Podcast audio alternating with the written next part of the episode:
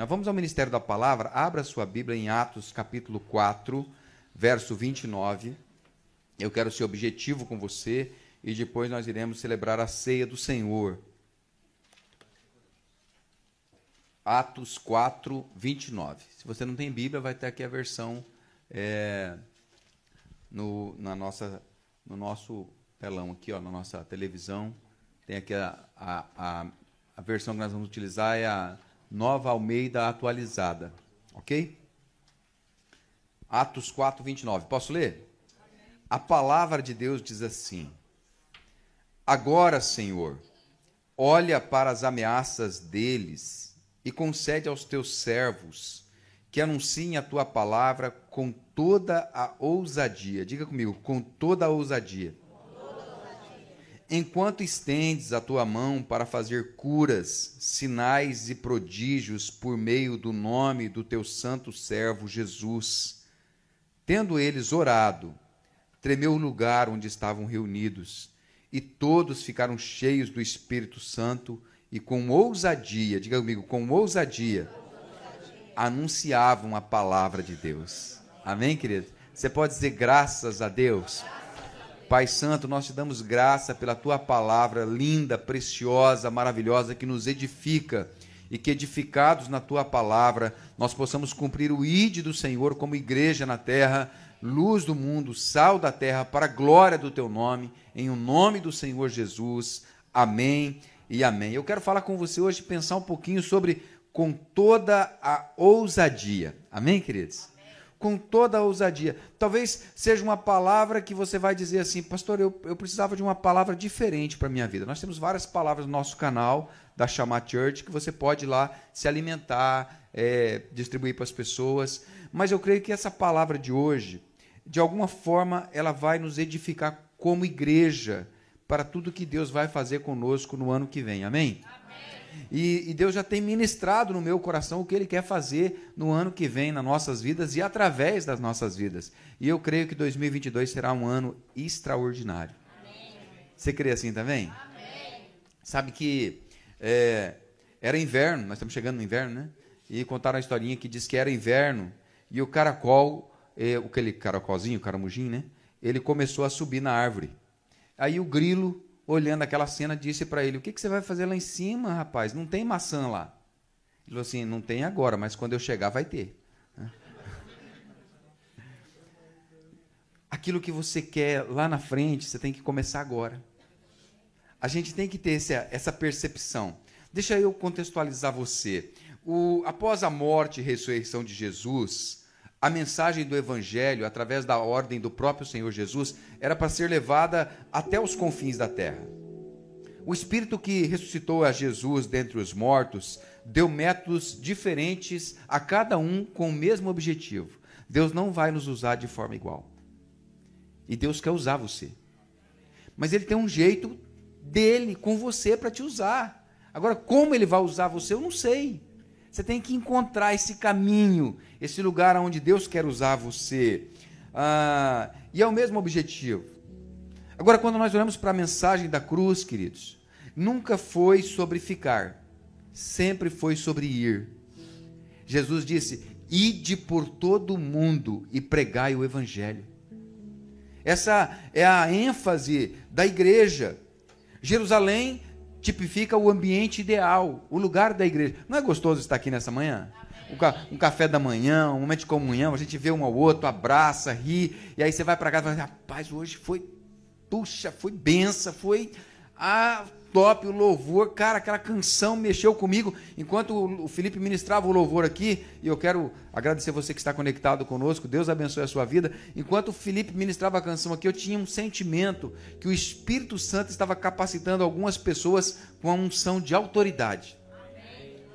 Sabe, isso queimou forte no meu coração. Eu falava, eu pensava, mas por quê? Porque eu quero fazer algo mais e esse, esse algo mais é, é, não tem a ver com Jerusalém, porque Jerusalém é o lugar ideal, é o ambiente ideal. Né? É, quando a gente vai olhar para histórias da Bíblia, para as narrativas históricas, a gente vai perceber que a Bíblia vai falar em determinados momentos sobre o arraial. é, quando o povo de Deus lá sai do Egito, no deserto, eles tinham o arraial, que era o lugar que eles faziam a celebração comum, que eles faziam uma festa. E tem alguém que já disse que quando a gente não sabe o que fazer com o, o dinheiro que Deus nos dá, quando eles saem do Egito, Deus dá para eles ouro. Eles, eles recebem ouro daquele povo e entram no deserto. Para que ouro no deserto? Pensa comigo. Né? Não, tinha, não tinha mercado, não tinha shopping, não tinha nada. Né? E eles recebem ouro. Mas quando Deus dá para nós dinheiro, ouro, e a gente não sabe o que fazer, a gente acaba construindo bezerros de ouro para adorá-los, ao invés de adorar a Deus. E aquele povo, através de Arão, é, enquanto Moisés estava no monte, eles constroem um bezerro para adorar, ah, porque eles queriam ter algo com que eles se apegassem. Então, o arraial é esse lugar de festa, de, de comunhão, e que muitas vezes ele nos leva, inclusive, a adorarmos a Deus de uma forma errada, distorcida. Quando a gente olha para Jerusalém, além de arraial, também é esse acampamento, esse lugar de festa. Então, pós-morte de Jesus, os apóstolos, aquele grupo que converteu, que aceitou Jesus, eles decidiram ficar em Jerusalém. Estava muito gostoso, eles tinham tudo em comum. Eles, eles vendiam as suas propriedades, trazia, cada um supria, ninguém tinha necessidade. A Bíblia diz que nenhum deles tinha necessidade. E eles gostaram de ficar. Só que Jesus nunca mandou ficar. Então, como eles gostaram de ficar, veio a perseguição. Alguns foram presos, outros foram mortos e muitos foram dispersos. E esses que foram dispersos e escaparam, foram para todos os lugares. E aonde eles chegavam, eles tinham uma convicção tão grande da fé deles em Jesus, que eles começavam a falar de Jesus para aquele povo. E começaram a transformar ambientes, culturas, cidades inteiras. E aí o evangelho foi sendo disseminado e chegou até nós no dia de hoje. O evangelho não chegou até nós no dia de hoje porque pessoas decidiram ficar em Jerusalém, mas porque Deus permitiu uma perseguição sobre a igreja e alguns pagaram preço com a própria vida, como foi o caso de Estevão.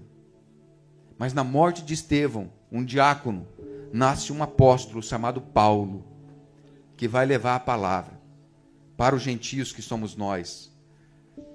Sabe, quando eu penso nessas coisas, eu também penso que nós fomos chamados para dar frutos. Dar fruto é sobre significância, dar fruto é sobre legado, é sobre transformação, é sobre destino. Se eu perguntasse para você como você definiria fruto, uma pessoa que frutifica, dá fruto. Para você, o que é dar fruto? Jesus disse que fruto é aquilo que resulta de vivermos nele. Isso é fruto. Benin Lipscher, ele disse: fruto significa que quando alguém provar a sua vida, ela terá gosto de Jesus. Se uma pessoa chega em você e ela não sente o cheiro de Jesus, ela não sente o gosto de Jesus, ela não sai sabendo que ela teve algo diferente, alguma coisa está errada. Eu tenho que rever o meu significado de cristão, quem eu sou como cristão. Mas o fruto, é, porque eu sei que muitos aqui já entenderam e, e desejam isso. Muitos aqui já receberam palavras do céu maravilhosas sobre seus dons, sobre seus chamados, sobre seus futuros. E, e eu, eu, tenho certeza disso, porque você em Deus foi chamado para grandeza, amém? amém? Eu sei disso. Muitos aqui. Mas o fruto é a última coisa. O fruto é aquilo que surge por último. É muito comum nos dias de hoje nós queremos tudo para já, né? Tudo para já. Uma prova disso é a, a, a, a última sexta-feira negra que passou aí, né? A Black, né? Ela passou aí agora, rapaz, eu tenho que comprar é hoje. Né? né? Eu encontrei pessoa e falei, pastor, tudo que eu podia comprar hoje eu comprei. Eita glória. Né? É. Mas é, é, a gente quer para hoje, a gente quer para, sabe? Você fica seis meses decidindo se você vai comprar uma televisão. Aí quando você compra ela, você vai na loja, você até paga um pouquinho mais caro porque você quer levar ela na hora. A gente quer para hoje, agora. Né? E se a gente tivesse uma mentalidade um pouco mais estratégica e falar, não, peraí, eu posso comprar para semana que vem e vou ter um. Mas a alma, ela, ela quer na hora, né? E a gente vai perceber que nesse sentimento, é muito comum encontrarmos pessoas que até mesmo que tem 20 anos de idade, menino novo, que acha que as melhores oportunidades da sua vida já passaram. Não, as melhores oportunidades da minha vida já passou. Não passou não. O melhor de Deus ainda está por vir. Coisas novas de Deus estão chegando. Então, quando eu penso com toda a ousadia, eu quero pensar algumas coisas com você. A primeira delas que eu aprendo nesse texto que nós lemos é sobre que há uma estratégia divina. Há uma estratégia divina. Eles, eles, os apóstolos foram presos, foram espancados, foram soltos, foram proibidos de falar de Jesus. E aí eles vão fazer uma oração. Aí nessa oração eles dizem assim: Senhor, olha para as ameaças deles. Ser cristão significa que você vai sofrer ameaças. Não tem jeito. Quando as pessoas acessam as suas redes sociais, elas conseguem identificar que você é um cristão? Porque tem Instagram, gente, eu acesso redes sociais. Tem uns Instagram que a gente entra que a gente duvida que aquela pessoa é cristã. É verdade, eu não estou criticando. Mas se você tem uma rede social na mão, utiliza ela para levar Jesus. Expressa Jesus nela.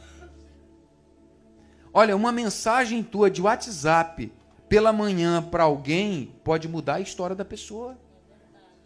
Grava um versículo bíblico, diga para a pessoa: olha, eu estava orando e eu lembrei de você e eu quero deixar um versículo para você. O Senhor é o seu pastor e nada te faltará. A pessoa fala, rapaz, mas veio de encontro. Eu precisava disso. Quando eu decidi por Jesus, lá atrás, há 25 anos atrás, 26 anos atrás, eu sabia que haveria um preço. E eu me lembro que naquele tempo da igreja, a gente funcionava assim, ó. Pela manhã, nós tínhamos a escola bíblica. Então nós íamos para a escola bíblica, tinha essa reunião, terminava a reunião ali, começar inicial, nós íamos para salas, Aí nas salas nós tínhamos o estudo bíblico, terminava o estudo bíblico, nós voltávamos para o templo, aí, termina, aí o, o, pastor fazia o encerramento lá, as leituras que tinha que fazer, e a gente pegava a nossa galera mais próxima e ia comer. Ia para um restaurante, ia para um lugar comer, dava uma descansadinha, duas horas nós voltava para o evangelismo. Solzão quente, rachando, a gente com o panfletinho na mão, batendo de casa em casa, convidando, ô, à noite você podia fazer uma visita para nós. E à noite nós estávamos lá esperando aquela pessoa que nós convidamos de dia no culto da noite para dar um abraço nela. Puxa, que legal que você veio! Que bom que você está aqui! E era aquele culto, aquele mover assim, e gente chorando, e assim, a coisa acontecendo. Mas aí a gente vai passando o tempo e a gente vai pensando assim: rapaz, mas a igreja era pesada naquele tempo, cara. Era, oh, não tinha tempo para nada, o pastor achava que era tudo para ele o tempo da gente. Durante a semana trabalhando e final de semana igreja. E a gente vai dando uma relaxada. Sabe, tudo bem, não tem problema. Eu acho que nós temos que ter a nossa vida mesmo, a gente tem que viajar mesmo, tem que descansar mesmo, às vezes tem que dormir até meio-dia. Não tem nenhum problema em relação a isso. Mas deixa eu dizer uma verdade para você. Se nós somos cristãos de verdade hoje, é porque a gente recebeu uma carga, uma carga de palavra, de evangelismo, de ação que impregnou dentro da gente. Gente, olha, eu tenho 25 anos de cristão. Se alguém disser para mim hoje assim, ó, você hoje você não pode mais ser cristão. Eu não sei o que, que eu vou ser. Eu não sei. Se alguém falar para mim hoje, ó, a partir de hoje você não pode ler mais Bíblia, eu não sei o que, que vai acontecer. Não, eu não sei viver sem ser cristão. Eu não sei viver sem falar de Jesus. Aí alguém vai dizer assim, pastor, mas você é daqueles pastor fanático? Eu sou, é. Não tem jeito de falar diferente. Eu amo Jesus. Eu amo Jesus. O meu negócio é Jesus. A minha vida está em Jesus. O meu coração é grato. Às vezes, Deus nos quer em lugares que nós não desejamos estar. Porque é nesses lugares que Ele quer nos usar. Só que a gente não faz a leitura correta e a gente começa a reclamar do trabalho que Deus colocou a gente. Aí a gente começa a reclamar do casamento que Deus colocou a gente. A gente começa a reclamar da cidade que Deus colocou a gente. Porque a gente não, Deus ele muitas vezes ele quer em lugares que nós não desejamos estar. Em Lucas 11:32, Jesus disse: "Os homens de Nínive se levantarão no dia do juízo com esta geração e a condenarão, pois se converteram com a pregação de Jonas. E eis aqui está quem é maior do que Jonas." Jesus está dando um recado para aquela geração dizendo: olha, teve um profeta chamado Jonas, e tinha uma nação da Síria chamada Nínive, que subjugou Israel, que fez mal para o povo de Israel. E Deus pegou esse camarada e falou para ele: Você vai lá em Nínive falar de mim para aquelas pessoas. E a Bíblia diz que ele pegou o dinheiro dele, comprou uma passagem, entrou no navio para ir para longe da presença do Senhor, porque ele não queria ir naquele lugar. No coração dele, falou: Deus, eu vou lá, e o Senhor vai converter aquele povo. E aí eles vão ser salvos. Eu não quero que eles sejam salvos, eu quero que eles morram.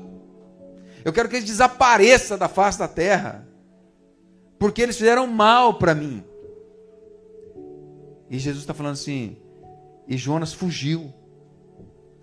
Mas a briga era mais ou menos assim. Você conhece a história? Jonas entrou no navio, veio uma tempestade, os camaradas jogaram Jonas no mar, veio o peixe grande, aí o peixe grande pegou e cuspiu Jonas lá, lá na, na, na, no lugar lá, e de lá Deus falou assim: vai para Nínive e fala o evangelho. Ele foi, e aquela nação toda reconheceu Deus como Senhor, se arrependeu e se converteu e foram transformados.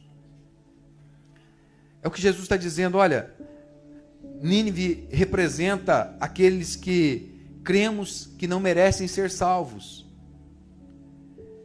Nós somos uma igreja, e eu quero deixar isso claro para nós. Nós somos uma igreja que crê, que, que acredita que todo aquele que crê em Jesus pode ser salvo. Amém? Pastor, por que, que isso tem que ficar claro no nosso meio? Porque eu não acredito em predestinação. Eu não acredito que Deus fez alguns para serem predestinados para o inferno e outros para predestinados para ser salvos. Eu acredito que todo aquele que crê em Jesus Cristo de Nazaré tem os seus pecados perdoados, é regenerado pelo Espírito Santo de Deus e tem o seu nome escrito no livro da vida. Mas, pastor, por que, que o senhor crê nisso? Porque eu sou pai e eu tenho filhos. E Deus é pai. E como pai, eu não acredito que um pai gere o seu filho para ir para o inferno para sofrer. Eu não acredito nisso.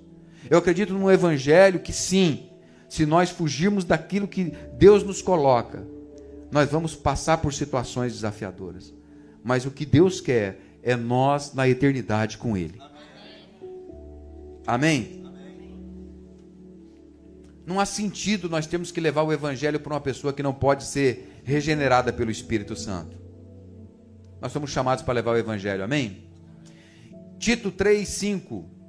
Ele nos salvou não por obras de justiça praticadas por nós, mas segundo a sua misericórdia, ele nos salvou mediante o lavar regenerador e renovador do Espírito Santo.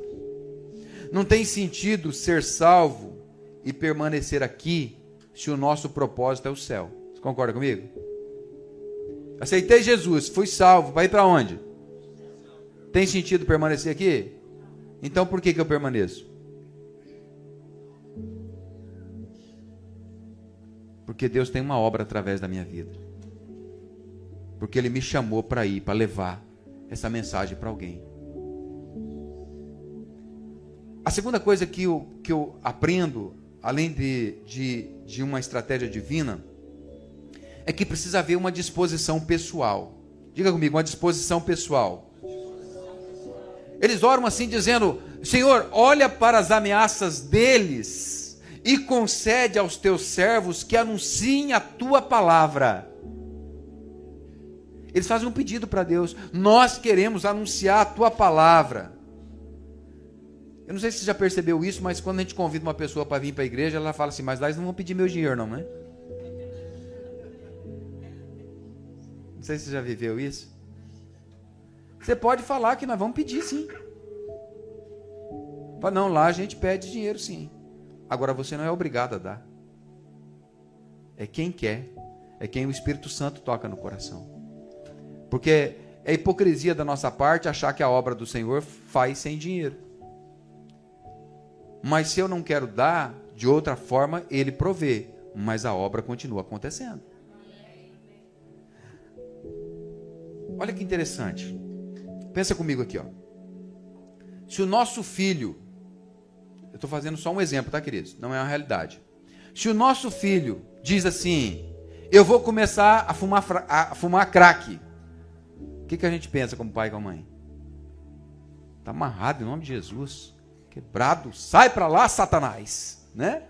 A gente já repreende, não, não aceita. Se o nosso filho chega para nós e fala assim: olha, a partir de hoje eu decidi, eu vou começar a roubar banco.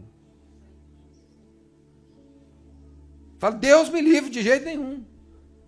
Se o nosso filho chega e fala assim: ó, eu vou a partir de hoje começar a me prostituir para ganhar dinheiro. A gente faz tudo para que isso não aconteça, sim ou não?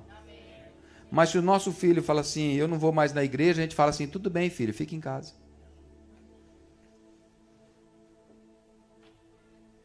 Olha que coisa mais estranha. A gente faz de tudo para o nosso filho não fumar crack, nós fazemos de tudo para o nosso filho não roubar, faz de tudo para ele não prostituir, mas se ele quiser para o inferno, tudo bem.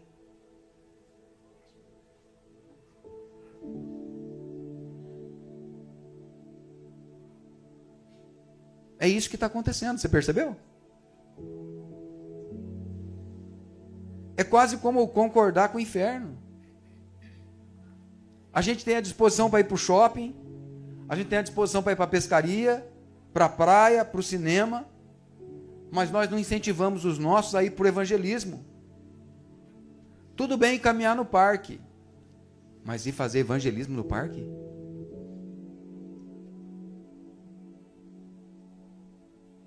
Eu sei que é um pouco desconfortável e eu quero deixar você um pouco desconfortável. O que, que nós temos orado a Deus? Jesus ele não morreu na cruz para a restauração de um casamento. Jesus morreu na cruz para a restauração de vidas.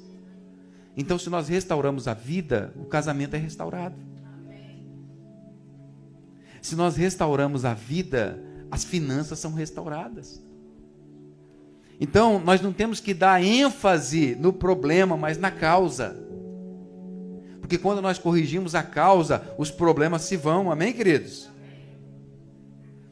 Às vezes nós focamos tanto no outro e nós nos esquecemos de nós. Deixa eu abrir um parênteses aqui. Eu atendi uma pessoa ela disse o seguinte: ela falou, pastor, eu foquei tanto no, na transformação do meu cônjuge, eu foquei tanto na conversão do meu cônjuge que eu esqueci de mim. Os meus holofotes estavam tanto nele que eu orava por ele, eu jejuava por ele, eu fazia campanha por ele e um dia eu acordei sem mim. Eu estava mal. Às vezes nós temos que olhar para nós. Como que está a minha fé? Como eu estou como pessoa? Primeiro, nós precisamos estar bem, amém? amém? Deixar as pessoas saberem quem somos e em quem cremos. Amém? Se perguntarem para você assim, vocês são loucos? Somos. Porque não tem como definir cristianismo sem ser louco. A Bíblia diz isso. Nós somos loucos. As pessoas vão olhar, o mundo olha, você é louco. Você é louco de acreditar nesse livro. Você é louco de acreditar naquele pastor. Você é louco de acreditar nessa mensagem. Gente, olha, pensa que coisa mais maluca você dobrar o joelho num lugar sozinho e orar para nada, acreditando que tem alguém te ouvindo. É loucura. O evangelho é loucura para aqueles que não creem, mas para os que creem é o poder de Deus. Amém? é o poder de Deus. Esse é o evangelho que nós cremos. Eu fico pensando assim, sabe, Marcos? Tem gente que é fanático por time que está sendo rebaixado. Você já percebeu isso? O time do cara está sendo rebaixado. Permane... Não estou falando de nenhum time, não, tá, gente? Mas continuou lá na segunda divisão. Quase caindo para a terceira. E o cara é fanático por ele. Eu não vou ser fanático por Jesus que morreu por mim na cruz? Oh! Aleluia! Glória a Deus! Sim, somos fanáticos. Somos fanáticos. A terceira coisa que eu aprendo é que existe um revestimento de poder que nos capacita para isso. Amém? Eu posso falar aqui o dia inteiro não vai acontecer nada. Mas se eu parar de falar e deixar o Espírito Santo fazer, ele vai te encher. Algo vai acontecer. Porque o coração de alguns aí já está ardendo, está diferente. Eles oram assim: olha, Senhor, olha para as ameaças deles e concede aos teus servos pregarem a tua palavra com toda a ousadia. Diga comigo, com toda a ousadia. Eu quero que você abra a sua Bíblia lá em Hebreus 13, verso 12.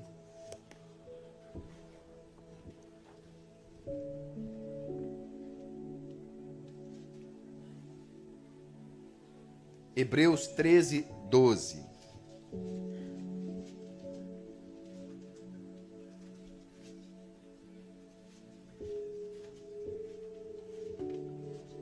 Chegou aí? Está ali também, olha. Por isso também Jesus, para santificar o povo, pelo seu próprio sangue, sofreu fora da cidade Saiamos, pois, a ele fora do acampamento, levando a mesma desonra, a mesma vergonha que ele suportou. De fato, não temos aqui cidade permanente, mas buscamos a que há de vir. Por meio de Jesus, pois, ofereçamos a Deus sempre sacrifício de louvor, que é fruto de lábios que confessam o seu nome. Não se esqueçam da prática do bem e da mútua cooperação, pois de tais sacrifícios Deus se agrada. Sabe, ele está dizendo assim: olha, nós precisamos entender que Jesus teve uma vergonha pública. E nós precisamos passar por essa vergonha pública mesmo. É você lá na escola definir a tua fé. É você lá no teu trabalho definir a sua fé. É lá, você, lá no meio dos seus amigos você definir a sua fé. Ele não é você, você é crente mesmo? Sou. E você também vai ser, em nome de Jesus. Já libera a palavra profética. Já aponta o dedo. Ah, eu não vou ser, não. Você vai, porque você vai para o céu. Mas nós não podemos ser o crente chato, querido. Mas nós temos que ser um crente que convence. Através da nossa atitude, da nossa palavra, do nosso carisma, da nossa forma agradável de ser. Amém? Sabe, uma das narrativas bíblicas que mais me chama a atenção, que mais me impressiona é a de Filipe. Eu estou olhando para o Filipe ali, ó. Né? Uma das que mais me impressiona é Filipe. Filipe ele foi um diácono estabelecidos diáconos lá em Atos 6, ele foi consagrado diácono é, por causa de uma necessidade da igreja local.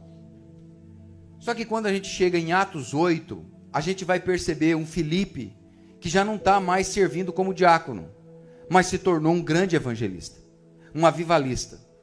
E ele vai para Samaria agora, ou Samaria, se você preferir, e ele começa a pregar o evangelho, e as pessoas começam a ser curadas, começam a ser libertas de demônio, e, e começa a haver uma confusão, uma, uma coisa louca acontecendo. É lindo o que está acontecendo através das mãos de Filipe. Mas aí o, o anjo do Senhor, um anjo do Senhor vai lá e leva ele agora para uma estrada deserta, que não tinha mais ninguém. Ou seja, Deus arranca ele daquele, daquela confusão, daquele, daquele chamado lindo de tudo aquilo que está acontecendo, e ele vai para um lugar agora que é só ele. E está passando uma carruagem ali com um eunuco da rainha de Candance, da Etiópia, e é dessa forma que o evangelho é levado para a África. E quando ele se aproxima ali, correndo do lado da carruagem, o, o camarada está lendo Isaías, E ele pergunta: Você entende o que você está lendo? Ele fala: Como eu posso entender se ninguém me ensina? Ninguém me explica. E ele explica para aquele camarada ali, eles param num lugar, ele batiza ele e ele segue a viagem. Felipe nunca mais vê ele. O anjo do Senhor pega ele, o Espírito do Senhor pega ele, transporta ele para Azoto e ele vai continuar pregando o Evangelho agora nas cidades de, é, sequenciais ali, é, até chegar em Cesareia. Um homem que ele se permitiu abrir mão de si para ser aquilo que Deus queria que ele fosse. Eu acho que é isso o Evangelho. Abra sua Bíblia em Atos 8, 4. Estamos caminhando aí para o fim.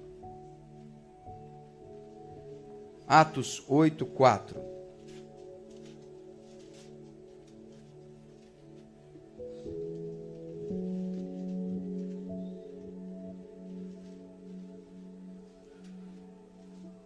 Chegou aí? Enquanto isso, os que foram dispersos iam por toda parte pregando a palavra. Filipe foi à cidade de Samaria e anunciava Cristo ao povo dali. As multidões unânimes davam atenção às coisas que Filipe dizia, ouvindo-as e vendo os sinais que ele, que ele fazia. Olha, há pessoas que nem no trabalho dela as pessoas sabem que ela é cristã. Nós precisamos ser cristãos aonde estamos, amém? vestir essa camisa do Evangelho e dizer: peraí, eu sirvo ao Senhor Jesus. Eu defendo esse Evangelho, ele é a minha bandeira, ele é a minha linguagem. Eu sou isso. Amém? Você está recebendo essa palavra para a tua vida? Amém. A igreja do Senhor Jesus, ela é o quartel-general de Cristo. O nosso general não é Cristo? Então a igreja é o quartel-general. A igreja é o lugar onde nós somos capacitados não para ficar, mas para ir onde nós somos empoderados com armas que vai permitir a gente chegar lá fora e falar de Jesus para as pessoas. E dizer para ela, olha, na quarta-feira nós temos algo lá para você. No domingo nós temos algo para você. Não, mas eu não quero ir, mas você, eu posso ir na sua casa. Levar uma palavra lá na sua casa. Deixa Deus te usar. Da sua forma, do seu jeito. Agora, de verdade, nós só conseguimos chegar nesse lugar de ousadia através de muita oração. Pastor, o que, que vai fazer a diferença em nós como igreja? Oração. Então eu quero que você disponha o teu coração a orar. Mais. Pastor, mas eu já oro muito, ora mais. Todos nós concordamos que nós podemos orar mais, sim ou não? Ora mais. Dobra o teu joelho pela manhã antes de sair para o trabalho e ora. À noite antes de. Ora. Tira um tempo e fala assim: Eu vou buscar a Deus homens e mulheres, jovens, adolescentes e crianças de uma igreja cheios do Espírito Santo. Essa é a minha oração. O autor de Hebreus disse: saiam a ele, como ele, fora do acampamento, levando a mesma vergonha que ele suportou. Foi uma vergonha Jesus ser crucificado na cruz. Naquele momento da história, foi como um bandido sendo preso e morto. Foi aquilo que a história dizia. Hoje nós temos todo um amor, mas naquele momento foi um preço pago. Se o evangelho para você está bastante confortável, alguma coisa não está certa. Porque o evangelho ele é desconfortável. Precisamos levar esse evangelho, queridos. Sabe, nem sempre as pessoas irão admirar e aplaudir a nossa fé mas nós somos chamados para ser luz do mundo e sal da terra. Uma ênfase que eu queria deixar para você é que nós não temos que fugir do pecador, nós temos que fugir do pecado. Amém? Qual é a diferença, pastor? Nós não podemos deixar de nos relacionar com as pessoas. Nós não podemos deixar de frequentar lugares. Mas nós temos que, no convívio com essas pessoas e nesses lugares, apresentarmos um comportamento diferente. Apresentarmos uma linguagem diferente. E acima de tudo isso, vivermos o perdão todos os dias. Porque como cristão nós vamos ser ofendidos.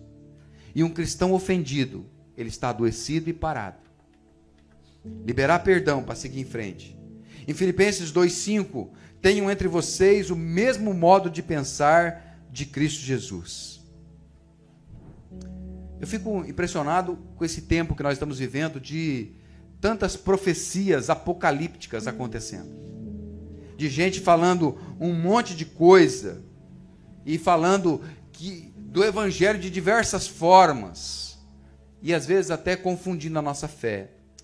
Jesus, antes de ser levado às alturas, ele deu uma ordem. Para nós fecharmos, abra sua Bíblia em Atos 1:7.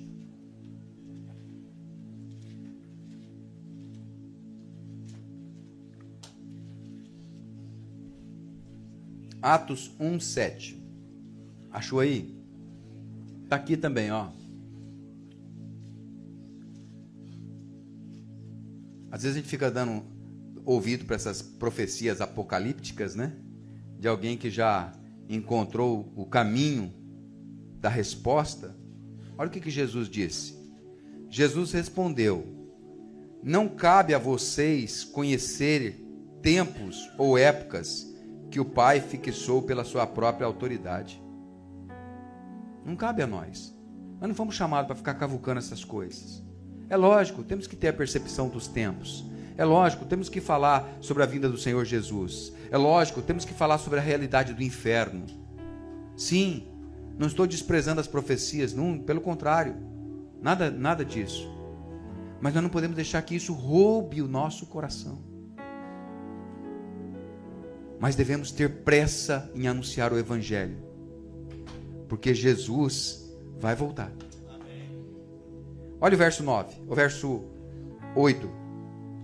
Mas vocês receberão poder ao descer sobre vocês o Espírito Santo, e serão minhas testemunhas tanto em Jerusalém, como em toda a Judéia e Samaria e até os confins da terra.